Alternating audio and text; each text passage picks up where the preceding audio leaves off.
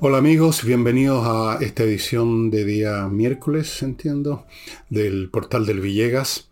Estamos hablando del libro en mi sitio elvillegas.cl slash tienda.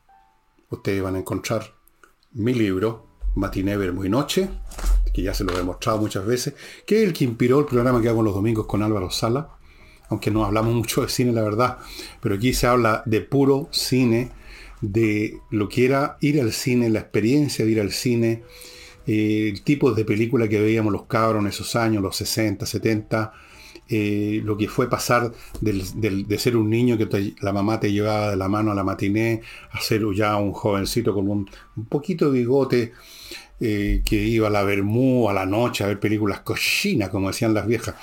Bueno, todo eso está aquí, es entretenido. Y está también Envejezca o Muérase, que ya les he dicho que trata, así que no, me voy a, repetir ambos libros y creo que hay algunos otros también. No estoy seguro. Yo no manejo esa parte de esta mínima microscópica pyme que es el Villega. Y tercera cosa, les recuerdo que mañana jueves en la noche ya se están agotando las entradas, entre paréntesis, los tickets para las mesas.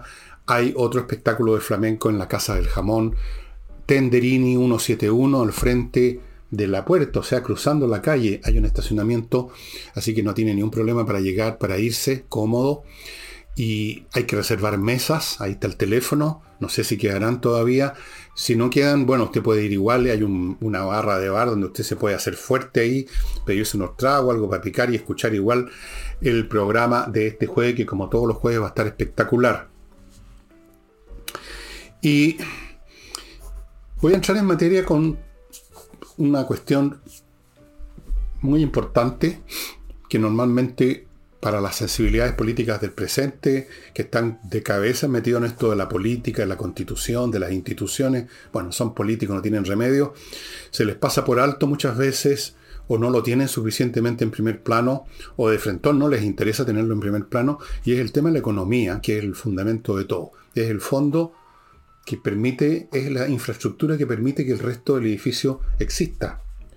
Y me ha inspirado en hablar de esto, y, han, han, emergido datos, un artículo de un conocido mío, don Sebastián Edward, que es un economista, también ha escrito libros, y en, en un artículo que escribió en que cuenta de una entrevista que le hizo a un hombre de empresas en Estados Unidos, que asistió a las conferencias que dio el señor Marcel tratando de tranquilizar y de entusiasmar, ojalá, a los inversionistas norteamericanos. Dice aquí, por ejemplo, parte diciendo que el ministro Marcel no ha logrado revertir el deterioro de la imagen de Chile. Eh, se reunió con muchos ejecutivos, trató de convencerlos que todo iba bien, pero, pero, pero, pero, lo escucharon, dice con mucha atención, le hicieron muchas preguntas, pero, pero mientras tanto, decía, dice Sebastián Eder, mientras ocurría esta conversación, el riesgo país de Chile alcanzaba sus mayores niveles más de una década. Bien, la mayoría de los participantes conocían a Marcel, etc. Y uno de ellos, cuenta Sebastián Edward, un veterano de las inversiones en América Latina, dijo que las presentaciones habían sido muy buenas, pero que a pesar del esfuerzo de Marcel no logró encantar a nadie. Y aquí hay unas cosas que me he marcado de lo más importante de este artículo. El inversionista le declaró, le dijo a Sebastián Edward, que el ambiente no era de tragedia o de crisis inminente, pero tampoco había ese entusiasmo casi limitado de hace 15 años con Chile. Nadie habló de un país en una curva ascendente que se acercaba a paso seguro hacia el desarrollo. Al contrario, se dijo que Chile tenía una buena performance histórica, una muy mediocre performance actual y un futuro nebuloso y de gradual decadencia. Enseguida, Edward le preguntó a esta persona si seguirían invirtiendo en Chile y dijo que sí, pero que lo harían con cautela y que en su portafolio Chile tendría un rol más escuálido que hace unos años. Luego agregó que había muchas razones para estar escépticos y tener dudas. y son las siguientes. En lo inmediato, dijo este inversionista, hay preocupación por las políticas y la visión del gobierno. El problema es que la mayoría de las autoridades, empezando por el mismo presidente, no entienden cómo funcionan las economías modernas. Así de simple. No entienden. Lo que hemos dicho aquí en muchos programas que creen que la economía es más o menos propia de la era mercantilista. Tienen un esquema mental en el que conviven la nostalgia nacionalista proteccionista del siglo XX con las buenas intenciones y el buenismo de los millennials. Me dijo que la oposición al TPP-11, que entiendo que se vota hoy día en el Senado, ya vamos a ir a eso, hoy día, ayer para ustedes, ilustraba con claridad esa falta de criterio, de entendimiento y de modernidad. El rechazo al mecanismo de resolución de conflictos es solo un pretexto, dijo. La verdad, agregó, es que no creen en la globalización ni entienden cómo opera el comercio internacional moderno con sus alambicadas cadenas de suministro abogan, la gente del gobierno, por un neoproteccionismo que haría retroceder al país y lo devolvería a la mediocridad latinoamericana. Remató diciendo que a ningún experto y estudioso serio le cabían dudas de que los años de gloria de la economía chilena habían sido posibles gracias al boom exportador. Sin la apertura y los tratados comerciales, Chile sería hoy como Ecuador, concluyó esa persona. Y luego continuó este, esta persona que entrevistó, que conversó con Sebastián Edgar diciendo que respecto a las pensiones, una de las reformas emblemáticas, como dicen hoy día este gobierno, los ideólogos del gobierno no entienden, porque parece que no entienden nada, no entienden el funcionamiento de los mercados laborales. Chile es uno de los pocos países que no usan impuestos al trabajo para financiar el componente solidario de las pensiones. Al dedicar el nuevo aporte del 6% a un llamado fondo solidario basado en el reparto, se retrocederá enormemente en ese terreno. Los impuestos al trabajo reducen el empleo y fomentan la desigualdad. Es necesario y urgente, continuó este hombre, el aumento, eh, que el aumento en la solidaridad se financie de manera amplia de los impuestos generales. Pero más grave que eso, dijo, es que al darle un monopolio casi total al Estado en materia de pensiones, la reforma de pensiones con el riesgo de trabar y jibarizar el mercado de capitales, que ha sido fundamental para Chile en todos estos años, el que ha jugado, lo dijo aquí, un rol fundamental en el despegue del país. Pero a ellos, al gobierno, no les preocupa porque no entienden. Y luego se refirió a otra cosa, un tema que es bien duro decirlo y reconocerlo. Aquí lo hemos tratado en forma bien brutal también cuando he hablado del déficit cognitivo. Pero la verdad, los problemas que verlos de cara, si es que uno quiere tener una posibilidad siquiera de, de resolverlos. Dice, la mano de obra chilena es cara y no tiene las calificaciones requeridas para una economía moderna. El sistema educación, educacional es anticuado, la educación pública es disfuncional y la educación a adultos prácticamente no existe. Según un informe reciente de la OCDE, los trabajadores chilenos están en uno de los últimos lugares en comprensión de lectura y habilidades analíticas. Con esta situación paupérrima, será imposible cambiar en forma eficiente la matriz productiva. ¿Y qué han hecho las autoridades al respecto? Nada. Ese es el artículo que escribió Sebastián Edward que se llama Las razones para no invertir en Chile. Y hay más, vamos a seguir viendo eso, pero antes de continuar con el programa me voy a hacer cargo de mi primer bloque comercial, que lo inicio con compreoro.cl y a propósito de la economía chilena que está en muy mal estado, es una buena póliza de seguro tener en las manos, literalmente, el metal precioso propiamente tal. Oro o la plata. Compreoro.cl lo pone a su disposición en la forma de monedas, lingotes de distintos tamaños, oro y plata ambos de 99,99% de pureza, certificado por la Universidad Católica. El oro es riqueza portátil y usted lo puede llevar a donde quiera, lo puede vender donde quiera y en ninguna parte le van a poner mala cara con el oro y la plata porque no son valores financieros que puedan subir o bajar, es un valor intrínseco, es un objeto que tiene un valor intrínseco. Lo puede comprar en compreoro.cl, lo puede comprar en Alonso de Córdoba 5870, anote, porque todavía se nos ha ido ponerlo en el mono aquí a mi derecha. Alonso de Córdoba 5870, oficina 213. O si usted está en Iquique, en la zona franca, a precios duty free. Sigo con entrenainglés.com, una academia y esto es muy importante para los que están pensando, como tantos chilenos ya lo han hecho, en irse del país, una academia que enseña inglés de una manera mucho más eficiente porque cuenta con profesores de inglés y las clases son online que son muy, pero muy potentes. Si usted tiene duda, aquí tiene las condiciones para pedir una clase demo. Una clase demo de 40 minutos, no una cosita de 5 minutos. 40 minutos para que usted vea bien lo eficiente que son estos cursos. Entrenainglés.com Cualquier duda puede usted ponerse en contacto con ellos en el email coordinación Sigo con kmmillas.cl,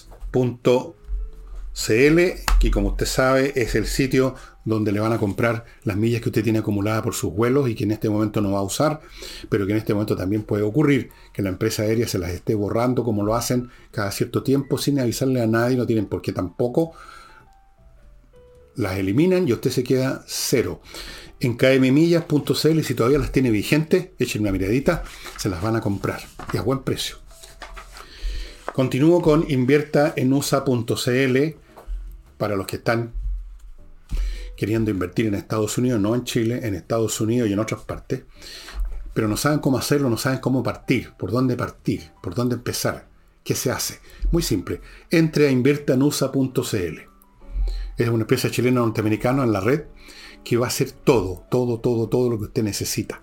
Usted llega con la plata, llega con las ganas. Ellos primero le ofrecen un portafolio con 3.500 franquicias como opciones de inversión. Otro portafolio con cientos de opciones inmobiliarias. Usted puede comprarse un departamento, una casa, un terreno, una playa, un centro comercial, lo que quiera en Estados Unidos.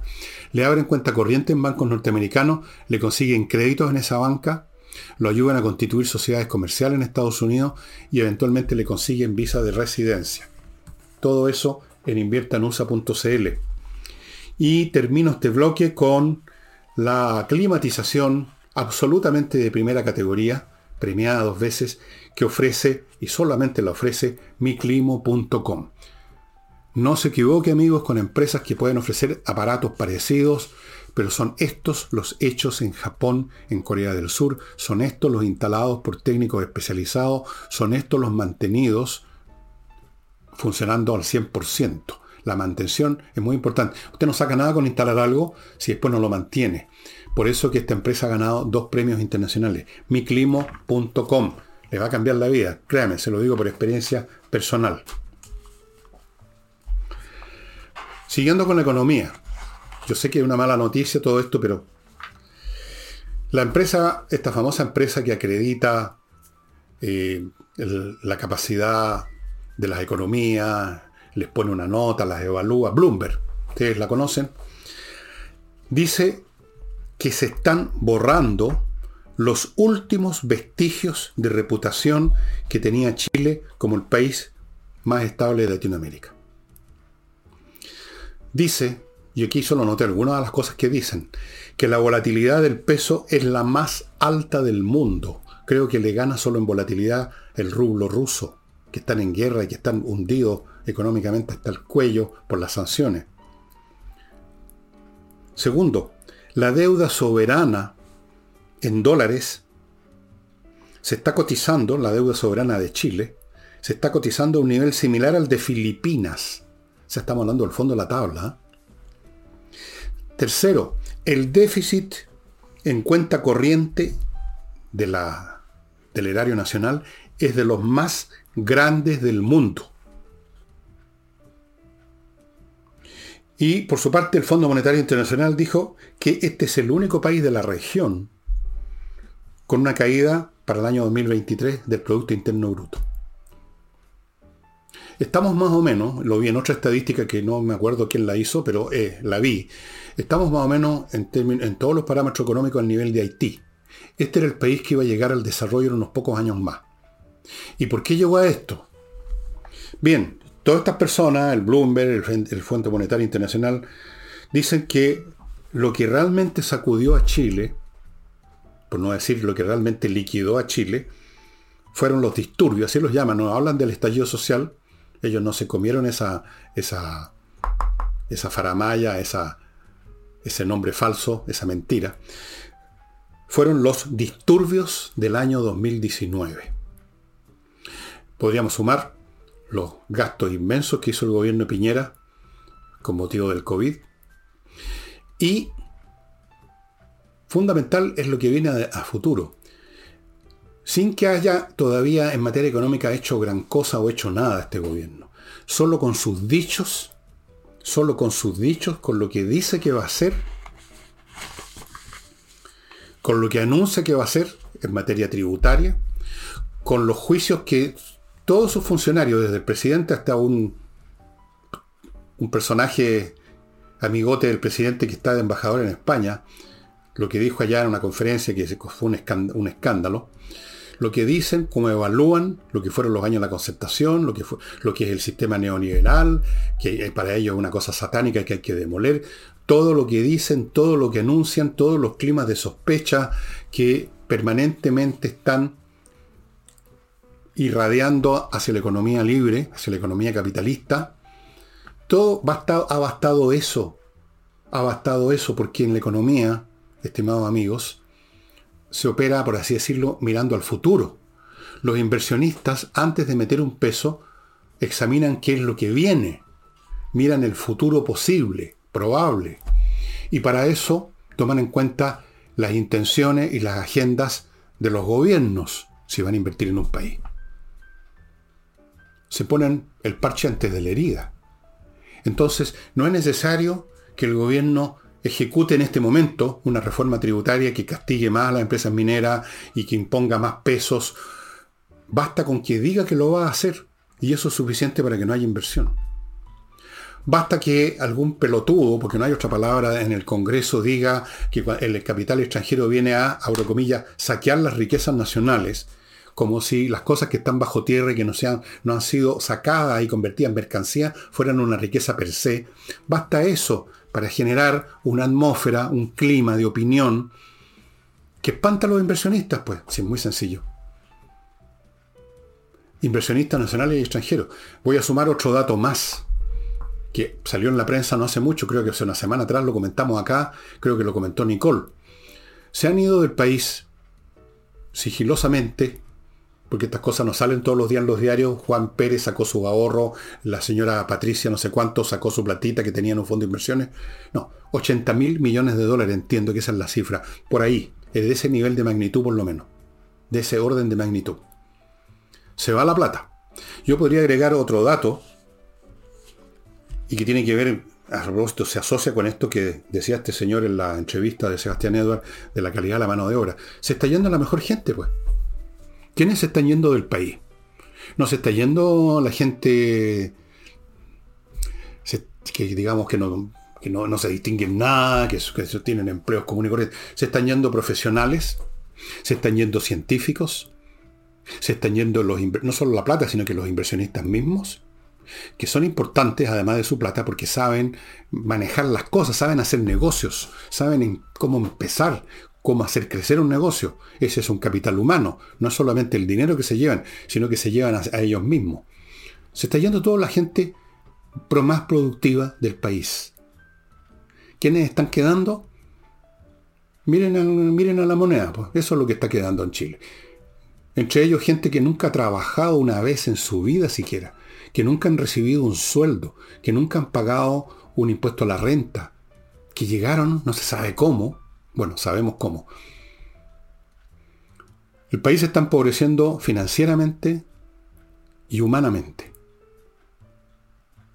Nada de extrañar, no conozco ningún caso en la historia de nuestro país, ni ningún caso en la historia de América Latina o de, o de países europeos, donde un grupo humano inspirado en las ideas, llamémoslas progresistas, izquierdistas, humanistas, comunistas, socialistas, no haya producido otra cosa que no sea ruina económica, ruina cultural, emigración masiva de la mejor gente, como pasó en Cuba, por ejemplo, cuando llegó Fidel Castro, se fueron la mejor gente de Cuba, dejaron el fondo en la barril. Esa gente fue, los llamaron los gusanos, estos imbéciles. Fueron a Florida, que era en esa época un estado más o menos que estaba un poquito más atrás que otros en Estados Unidos, y lo hicieron florecer. La comunidad cubana fue súper importante para el crecimiento económico, la prosperidad de Florida. Ha sido un grupo humano de lo mejor que ha llegado a Estados Unidos, los cubanos que salieron de, Cuba. No me cabe duda que de Venezuela, las 5 millones de personas que se han ido, debe haber un buen, fuera de los delincuentes que han salido por, por, cientos de miles, pero también se han ido muchos profesionales. ¿Quiénes son los que se van? Los que tienen medio para irse. ¿Y quiénes son los profesionales que tienen medio? Los que les ha ido bien. Por eso tienen medio. Entonces el país se desangra, es una hemorragia. Y eso es lo que estamos viendo en Chile. Una hemorragia de talento, de dinero, de sentido común.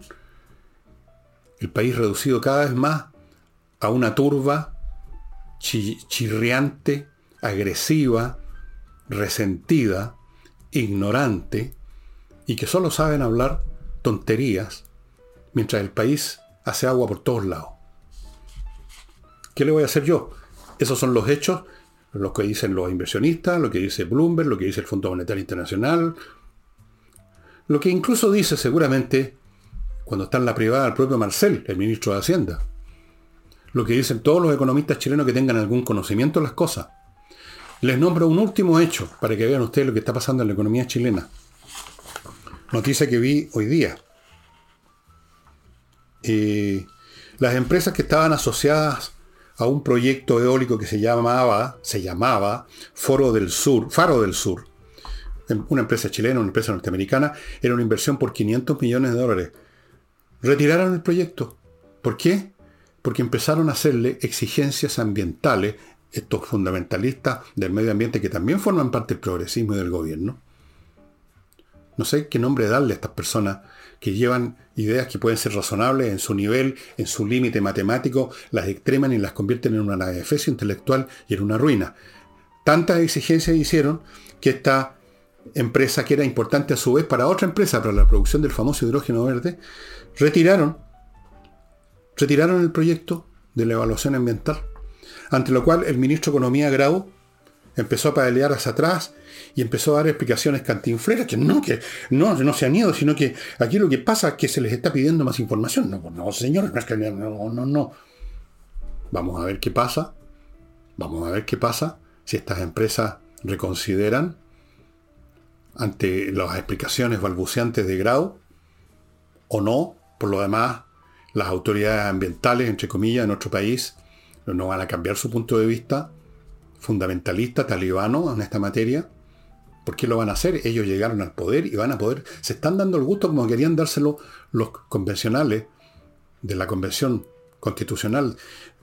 Querían darse el gusto los de los pueblos originales, querían darse el gusto los Facebook comunistas, querían darse el gusto los de las identidades, querían darse el gusto los de las paridades, querían darse, todos querían darse su gustito. Estiraron la cuerda y el país les hizo tapa.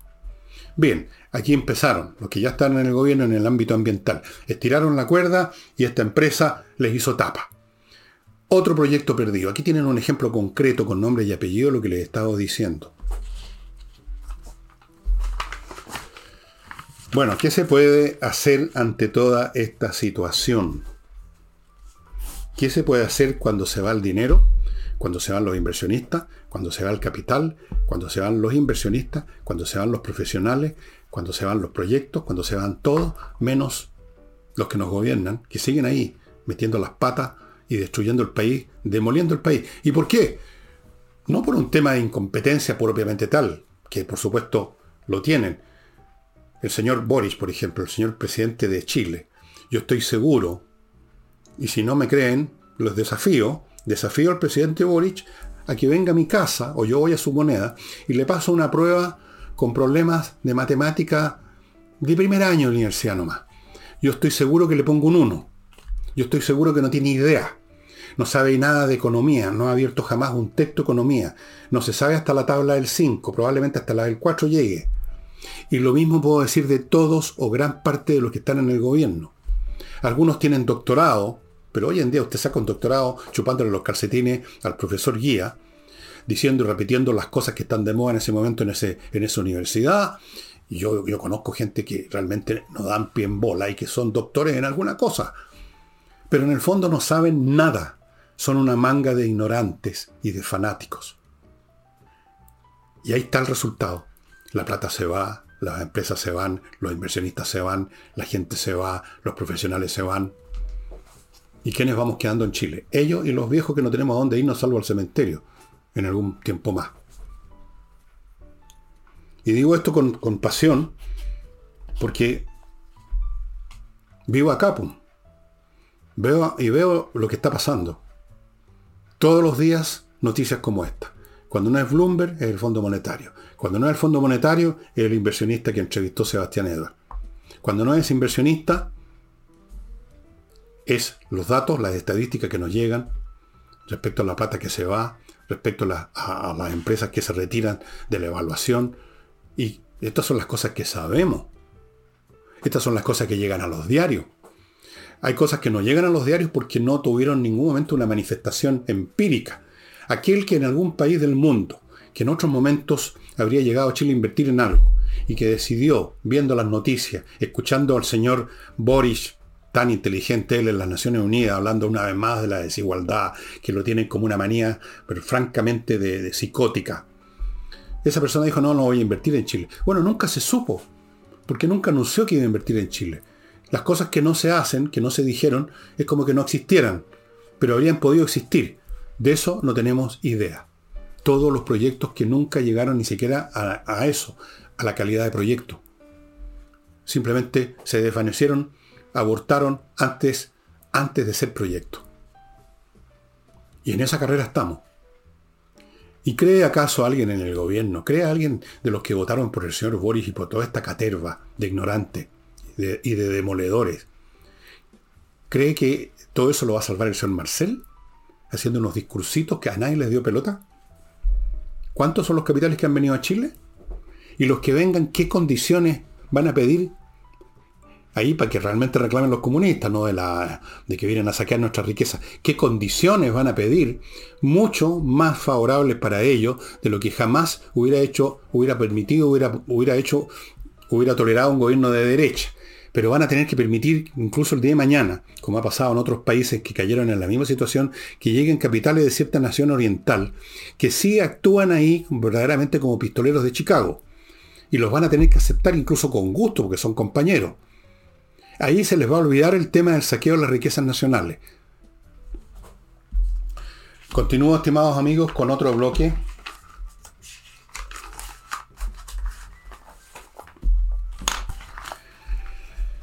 Oxinova, un producto que ya ustedes conocen, desarrollado en Estados Unidos hace 15 años. Esto es una manera inteligente, biológica de destruir los malos olores. Usted agarra esta, este sobre, lo abre, echa el polvito que hay acá adentro en un litro de agua, a la media hora o la hora, da lo mismo, se forma una colonia de bacterias y usted agarra ese recipiente, lo vuelca, por ejemplo, en un pozo séptico donde están los peores olores del planeta y se acabaron los malos olores porque estas bacterias destruyen a las bacterias que producen los malos olores, las bacterias anaeróbicas que tienen que ver con la descomposición del material orgánico. En un rato se acabaron los malos olores y, eso dura por mucho tiempo. No es, no es, que se acabaron cinco minutos, se acaban por meses, porque las bacterias siguen estando ahí comiéndose a las aeróbicas. Tienen que hacerlo para seguir viviendo. Al cabo de seis meses o siete meses, si empieza a disminuir el efecto, usted agarra otro sobre y repite la operación. Esto también vale para las casas que tienen salida de alcantarilla y todo, porque igual se junta material orgánico, por ejemplo, en el fregadero, las cocinas, cuando usted lava los platos, por mucho que los limpie antes en el basurero, va quedando materia orgánica y eventualmente viene la descomposición y los olores y dice, uno, ¿de dónde viene esto? ¿Pero cómo? Aquí. Sí, pues, aquí. Oxinova. Solo se compra en el sitio que aparece a mi derecha, en ninguna otra parte más. Continúo con Fastmark, un courier que le trae a las empresas Lo que necesitan, embarque aéreo y marítimo desde Miami a Santiago. Es una empresa de gestión de compras internacionales, una empresa chilena que conoce los requerimientos de las empresas chilenas y por lo tanto las atiende mejor. Y además puede hacerse cargo del servicio de paquetería, o sea, traer un objeto aislado cualquiera para una persona individual que quiere traerlo de esa manera qué sé yo, un sombrero tejano, unas botas que se compró en New México, en una tienda para vaquero, las van a traer también. Continúo con actualiza tu reglamento.cl, el sitio donde profesionales expertos van a poner su reglamento en armonía con la nueva ley que rige sobre condominios y edificios. Hay una ley nueva. El plazo para ponerse al día está ya terminando y hay sanciones, como en toda ley que no se cumple es obligatorio y no es fácil. No es llegar y llevar. Póngase en mano de actualiza tu reglamento.cl, vaya al sitio de ellos, averigüe las cosas y va a dormir tranquilo. Usted que es administrador o parte del comité de administración de un edificio o un condominio.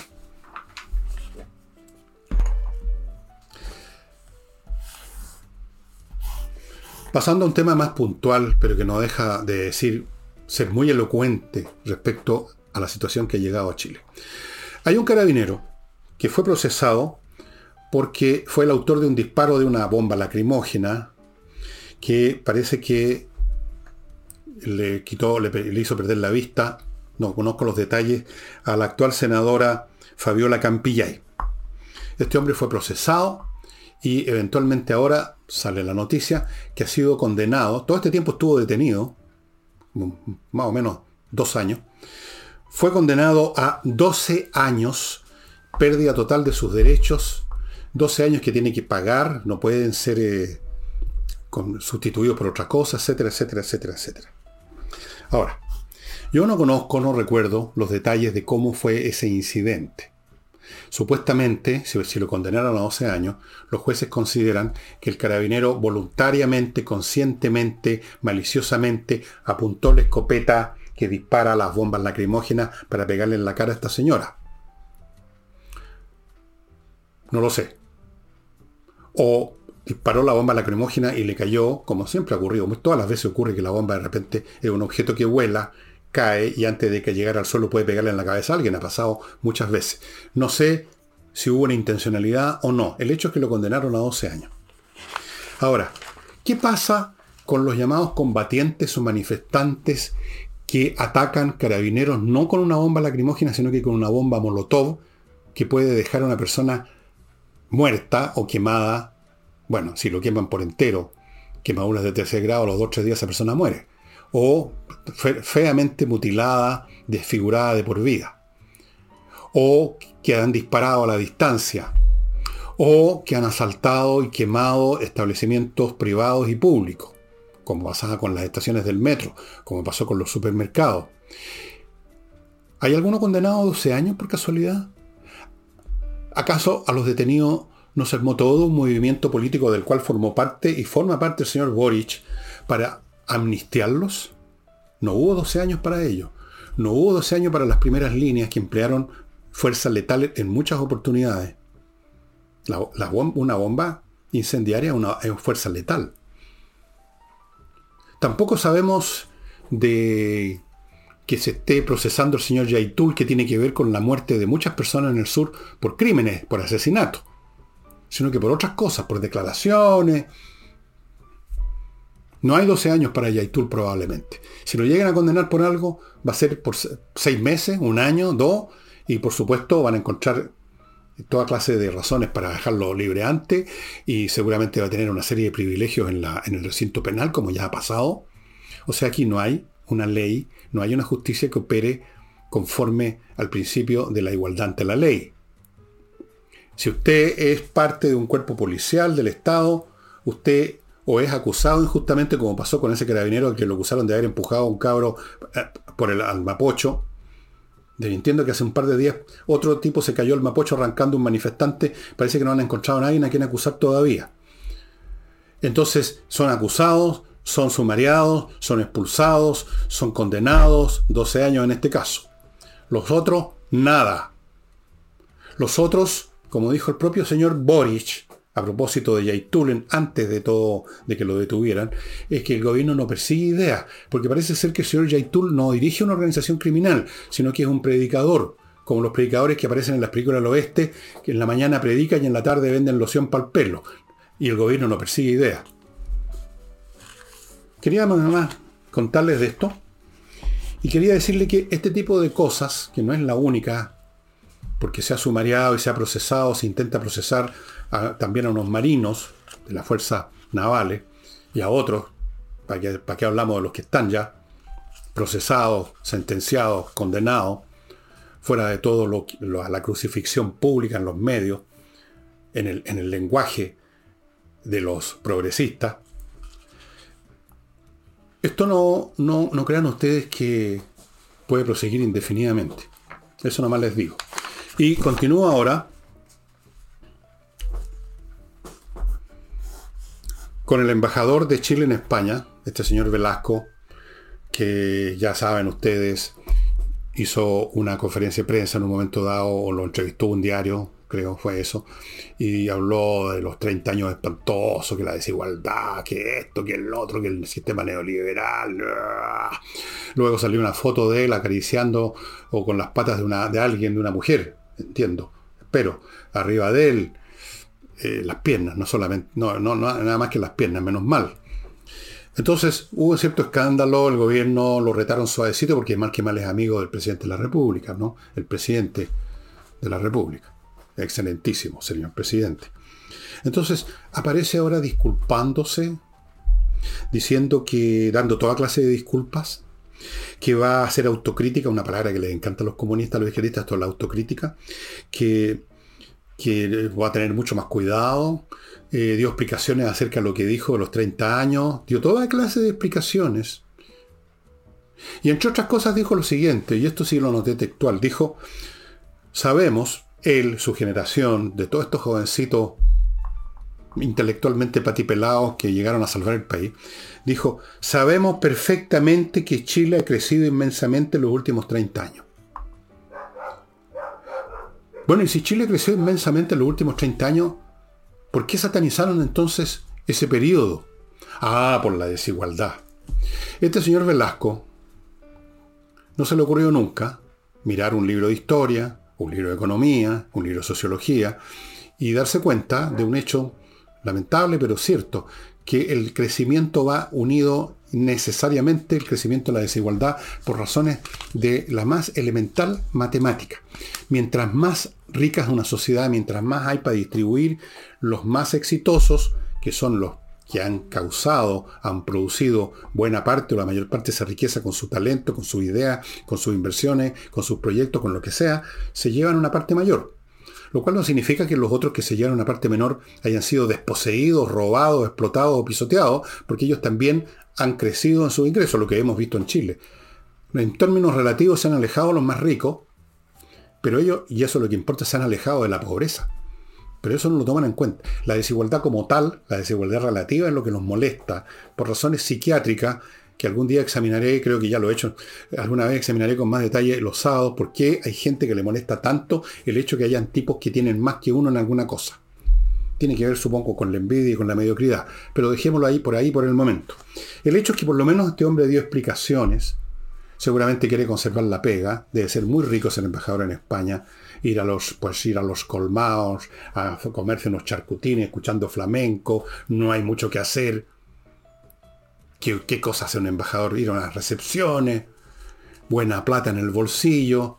Un tipo que viene, el mismo dice, de abajo bueno, esto le pasa mucho del personal del gobierno. Vienen de abajo, no los conocía ni su mamá, eran pobres mental, económica, políticamente, y de pronto se ven encumbrados, forrándose los bolsillos con poder maravilloso. Entonces hay que mantener eso como sea, y este caballero se le ocurrió dar toda clase de disculpas. Yo creo que en la fila de las disculpas debería ponerse en primer lugar el señor Gabriel Boric, Font. A dar disculpas por sus mentiras, a dar disculpas por sus errores, a dar disculpas por lo que con sus solos anuncios ya ha producido que es un proceso de deterioro acelerado del país. Solo con sus anuncios, solo con sus dichos, imagínense lo que nos espera cuando estos planes maravillosos del gobierno que quieren transformar Chile se hagan realidad. cuando se llegue a aprobar algún tipo de reforma tributaria. Cuando se siga haciendo exigencias ambientales que hacen que las empresas se retiren. Bueno, eso ya es un hecho. Cuando se siga asustando ya con medidas más concretas a los inversionistas para que no vengan.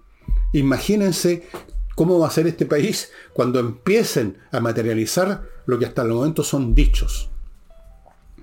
Debiera ponerse en la cola junto con su amigo Velasco a pedir excusas y hacer eso, como lo llaman, la autocrítica. Em, vamos a la política pura ahora que realmente es una superestructura que se sostiene por esta base económica que se está derrumbando con una velocidad pasmosa, realmente pasmosa, más de lo que yo mismo en mis peores momentos de pesimismo creí que iba a ocurrir, porque los socialistas, los comunistas, los izquierdistas, los progresistas, los istas, todos estos istas, humanistas, istas, feministas, ñeñistas, tienen una sola expertise, arruinar un país como lo han hecho siempre. Tienen una gran experiencia en eso. Bien, mientras tanto, en política, Claudio Rejo, un viejo militante de la ADC, un hombre, donde, un hombre que ha militado 33 años en la democracia cristiana, dice que renuncia, que renunció.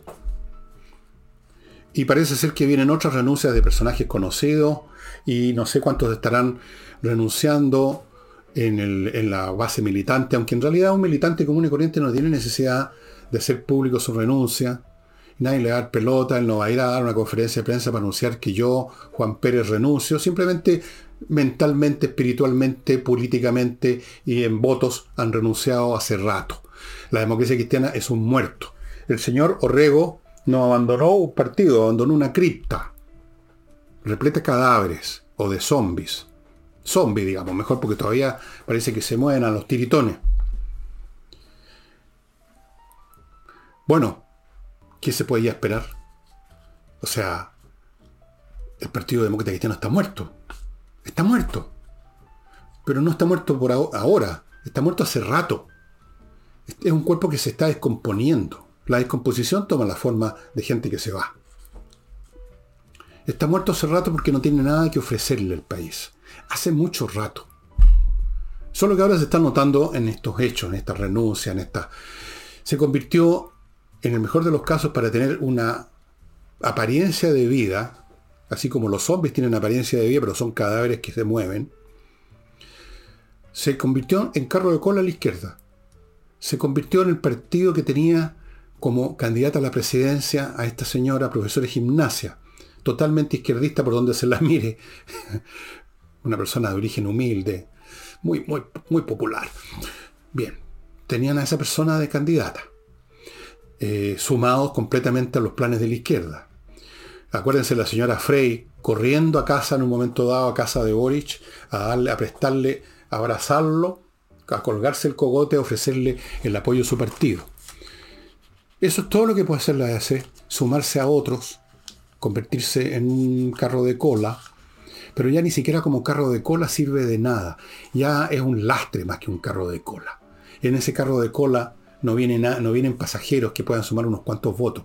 Es pura carga, es puro, es puro, es, pura, es puro déficit. La democracia cristiana es un déficit con una estampilla y con un tampón.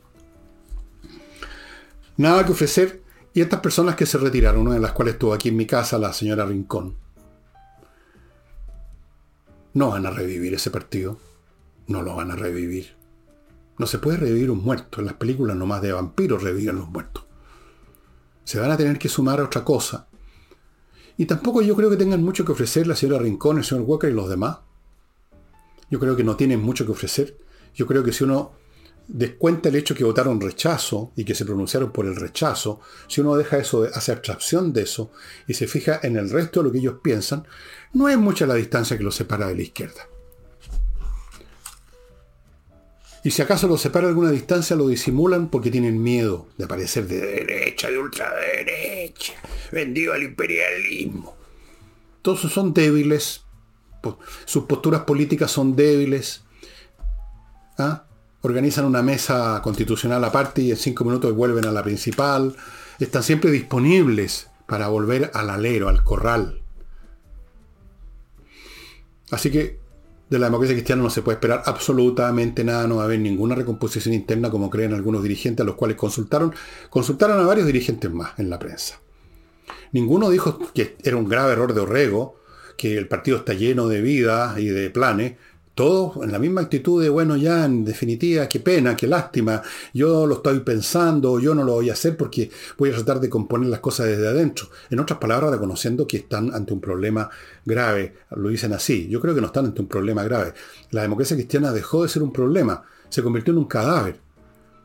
Los enfermos tienen problemas, los muertos no tienen ninguno. Es un cadáver, como lo fue, como lo es el Partido Radical, como lo fue el Partido Conservador en su momento, como lo fueron los pipiolos murieron, no tienen nada que hacer. Si acaso hay alguna opción en eso que llaman la centro izquierda, que es otro concepto anacrónico, tal vez, tal vez, y lo digo con muchas dudas, está en ese, eso de los amarillos por Chile. Tal vez. Pero también están bastante contagiados con este lenguaje, este lenguaje salidoso, progresivo, progresista. Es una peste que contagió a todo, prácticamente a todo el país prácticamente todo el país. Y los que no están contagiados no se atreven a, mostrar ni la nariz en la calle para no contagiarse, para que no los acusen de estar sanos. Porque si usted está sano y usted cree en la patria, cree en Chile, cree en, la, en, que los países crecen con, con, la empresa privada y con la inversión, que la gente le va a ir bien o mal si acaso trabajan o no trabajan, y si estudian o no estudian. Si usted cree todas esas cosas, usted no es una persona común y corriente y razonable diciendo cosas de sentido común elemental, válidas en todos los tiempos, sino que usted es ultraderechista, usted es facho, usted es nostálgico de la dictadura. Bueno, ya, ok, de acuerdo. Y entiendo que hoy, que ustedes están viendo el programa, no hoy para mí, que lo estoy grabando el martes, se define el tema del TPP-11, este tratado tan importante que ha estado siendo realmente demorado, postergado, ya no sé por cuántos años, eh, en el Senado, se decide en el Senado. Hay votos en el Senado para aprobarlo, pero la izquierda, que no descansa y que quieren echar abajo ese proyecto porque ellos no creen en el progreso, no creen en la economía, no creen en lo que usted cree respecto a los países, cómo crecen y cómo la gente quiere progresar y quiere vivir. Ellos no creen en todo ese esquema. Entonces, la gente de mm, apruebo dignidad, que no tienen dignidad ninguna para arruinar un país, van a presentar una serie de recursos para que el proyecto se devuelva a la Cámara de Diputados, donde una vez más lo van a demorar o lo van a rechazar. Dicho sea de paso, toda la gente del gobierno, es enemiga del tetrado TPP-11. ¿Sabían ustedes? Cuando fue diputado el señor Boris, hoy presidente de la República, me dicen, votó en contra. Camila Vallejo, que está en la moneda, votó en contra.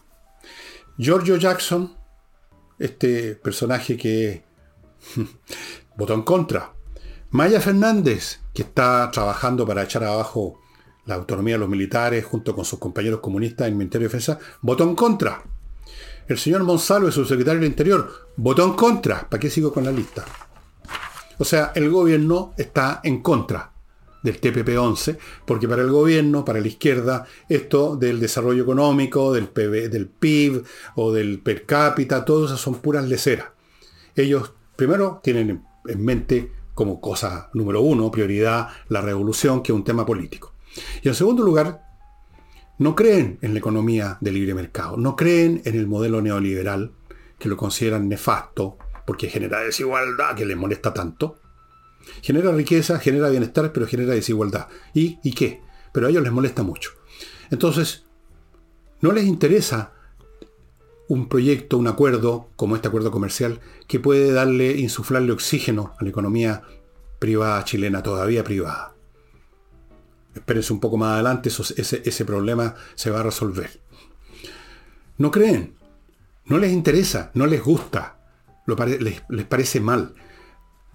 Todos estos jovencitos, como el, señor Ahumada, por ejemplo, que es uno de los enemigos más conocidos del TPP-11, si uno le sigue su trayectoria, pues, pues este jovencito se ha pasado estudiando, no sé quién le financió esto, quién financia a estos jovencitos, se ha pasado estudiando en estas universidades extranjeras, costosas, por supuesto. Ahí no hay problemas con el tema de la plata. Y discípulo de unos tontones que a su vez han hecho carrera en las universidades escupiendo veneno contra el sistema que los mantiene a ellos funcionando. Entonces, como no son muy inteligentes, inmediatamente viene un cantinflas académico a recitarle un par de cosas y ellos se las tragan y se convierten en discípulos. Y es aquí que la vida los puso ahora en cargos de poder, en cargos de autoridad, para llevar a cabo lo que su gran maestro, el gurú, el gurú que les enseñó lo diabólico que es el sistema capitalista, lo que el gurú les dijo, lo vamos a poder poner en práctica. Y entre esos está Boris. Bueno, Boris no ha sido discípulo de nadie, porque no ha terminado la carrera, porque no ha estudiado otras cosas, porque era simplemente un... Bueno. Entonces, ¿qué va a pasar con el TPP-11? No sé, pero lo van a sabotear, lo van a torpedear todo lo que puedan, porque están torpedeando en función no solo de su incompetencia, de su ignorancia, que son factores por supuesto vigentes, sino que también en función de sus ideas de cómo debiera ser este país. ¿Cómo debiera ser? Yo creo que ellos podrían explicarlo. Pueden decirle que quieren echar abajo el sistema neoliberal, pero no sabe con qué lo reemplazarían. Pueden decirle, pueden decirle muchas cosas que son clichés, que son consignas, que son consignas además viejas, anacrónicas, que yo las he escuchado ya de cabros chicos, pero son incapaces de decirle con qué modelo lo van a reemplazar. Al final el modelo con que estas economías arruinadas por la izquierda reemplazan es entregarse a manos del imperio chino, del creciente imperio chino. Les sugiero que analicen, porque hay mucho material en YouTube y en otras partes en la red, las relaciones que se producen entre países pequeños con problemas económicos cuando se relacionan con China. Porque para allá vamos, como por un tubo. Para eso vino el secretario de este señor norteamericano la semana pasada, al cual les conversé, que no venía precisamente a hablar del tema de la migración, sino que venía a hablar de la penetración china en la industria eléctrica chilena. Bien, permítanme hacerme cargo de Soluciones Masterfloor Limitada, una empresa que lleva 20 años en el mercado, poniendo a disposición del público productos especiales para mantener en buen estado y embellecer toda clase de pisos, madera, o sea, el parqué tradicional antiguo, el llamado piso flotante, pisos cerámicos, piedra pizarra, porcelanato, mármoles, alfombra, toda clase productos abrillantadores para pisos flotantes y maderas. En fin, todo lo necesario para que sus pisos estén en buenas condiciones, estimados amigos. SMF, ahí están los datos póngase en contacto con ellos, no tire cualquier cosa para limpiar la alfombra o para conservar la piedra pizarra. Continúo con Conserva tu plan.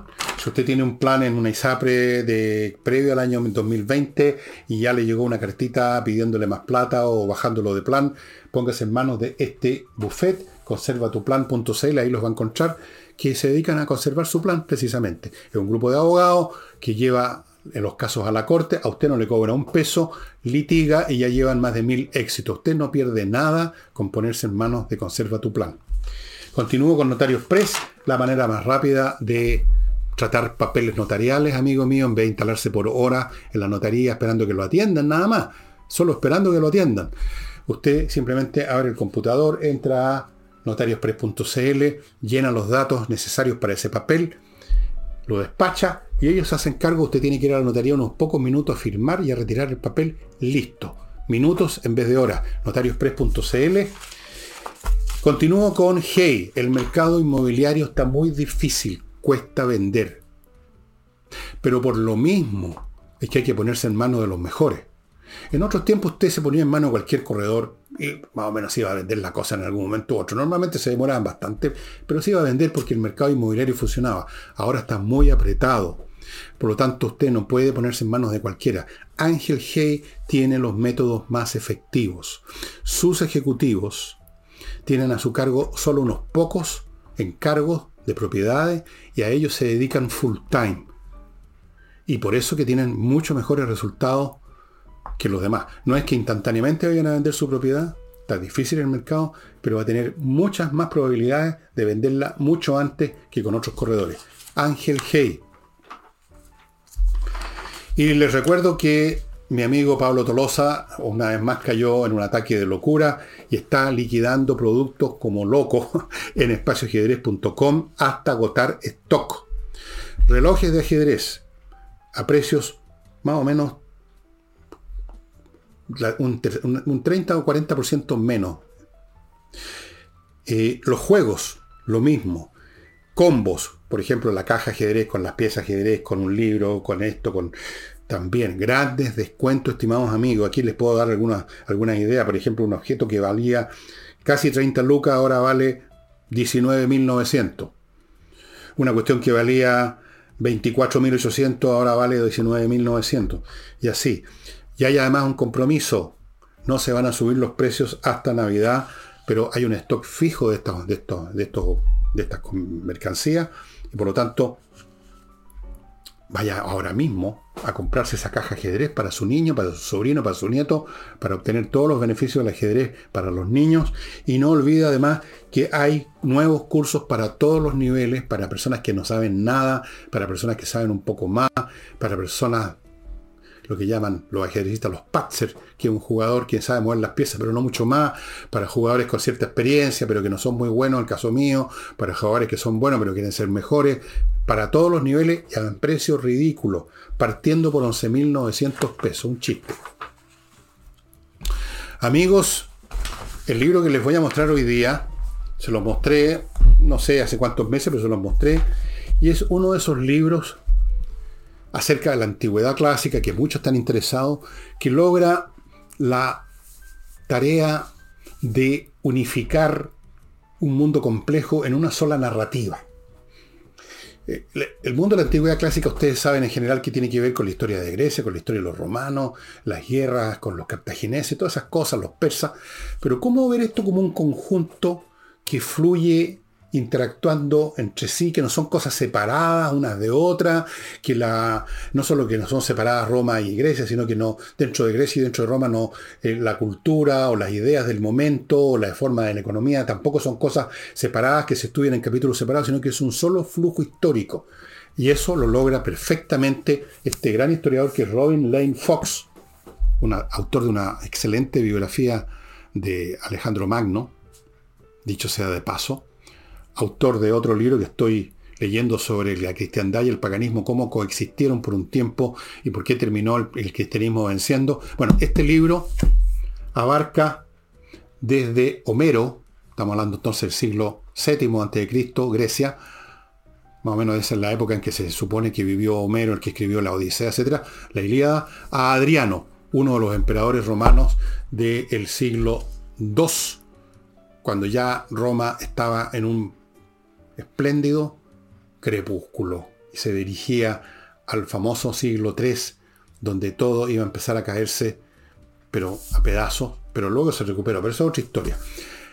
El mundo clásico, amigos, es muy, pero muy... Bueno, ustedes aquí ven la historia como un solo flujo, donde Roma, Grecia, los persas, los cartagineses, los egipcios, interactuando unos con otros, la cultura literaria interactuando con la, política, la política con la guerra, la guerra con la economía, ven el flujo como es la verdad de la historia, como es la vida. Es un flujo donde todas las partes interactúan de las maneras más complicadas. Lo logra maravillosamente Robin Lane Fox. Este libro lo he leído un par de veces, lo tengo con notas como ustedes ven, y muy probablemente ya lo tengo listo para la tercera lectura porque son libros que alimentan el espíritu, amigo mío, y hasta de filosofía se habla acá. ¿Cómo se conectó la famosa filosofía de los Platón, de los Aristóteles, con lo que estaba pasando en Atenas? ¿Qué pasaba en Atenas en el momento en que hablaba Platón? ¿Cuál era su situación política, militar, económica? Todo está relacionado con todo. Un tremendo libro, amigos, disponible, por supuesto, en las librerías digitales. No sé si está en castellano, no tengo la más mínima idea. La verdad, sea dicha. El mundo clásico. Y no olvida, no olvide, doña, ¿dónde está su nombre? Así, ah, doña Javiera Vera Mascayano, que ganó el sorteo y usted es dueña de este libro ahora, ya no es más mío, pero tiene que mandar su dirección a contacto arroba elvillegas. Y eso sería todo por hoy. Nos estamos viendo el jueves con Nicole Rodríguez. Muchas gracias y hasta entonces.